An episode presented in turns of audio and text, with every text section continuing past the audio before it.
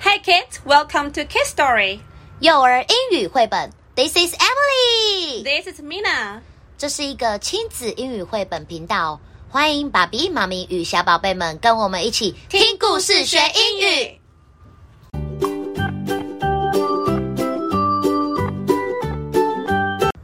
Today's story is a cat and a dog. 今天我们要讲的故事是猫咪跟狗狗。喵喵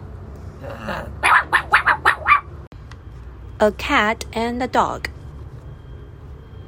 A cat and a dog lived in the same house. 有一只猫咪跟一只狗狗住在一起， But they were not friends. 但是它们不是好朋友。 They fought all the time, night and day. 他们总是从白天吵到晚上。Clumsy dog，讨厌的笨狗狗。Fuzzy cat，啰嗦的猫咪。Dirty dog，肮脏的臭狗狗。Lazy cat，懒惰的猫咪。 They fought about everything. 他们什么事情都可以吵架， The best spots. 例如什么呢？他们睡觉的地方。 The best treats. 又或者是常常为了美味的食物吵架。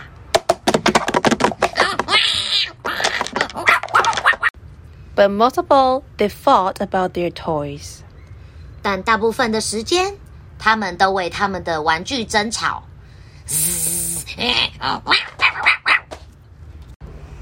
Silly claws, stay away from my mouse！看到我的爪子了吗？离我的玩具老鼠远一点。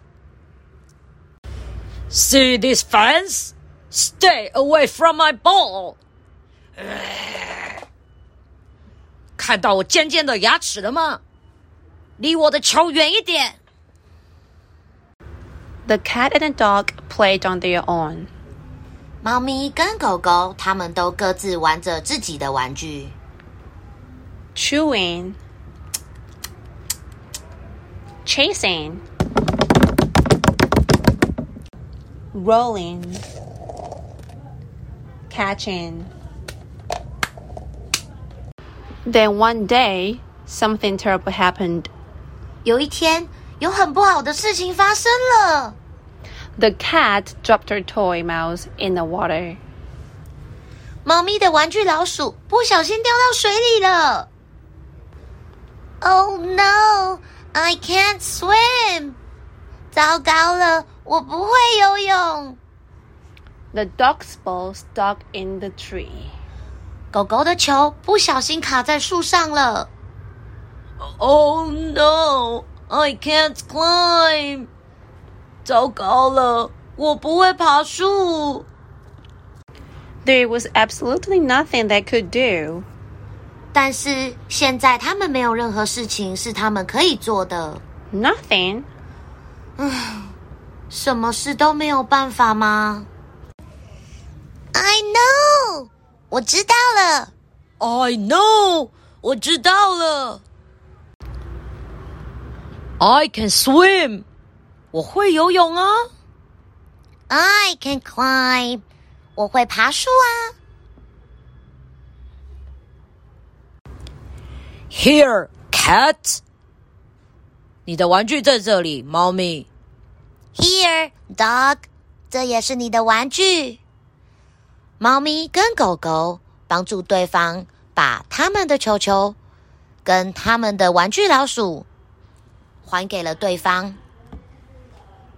A cat and a dog lived in the same house, 有一只猫咪跟一只狗狗住在一起， and now they are the best of friends. 现在他们是彼此最好的朋友了。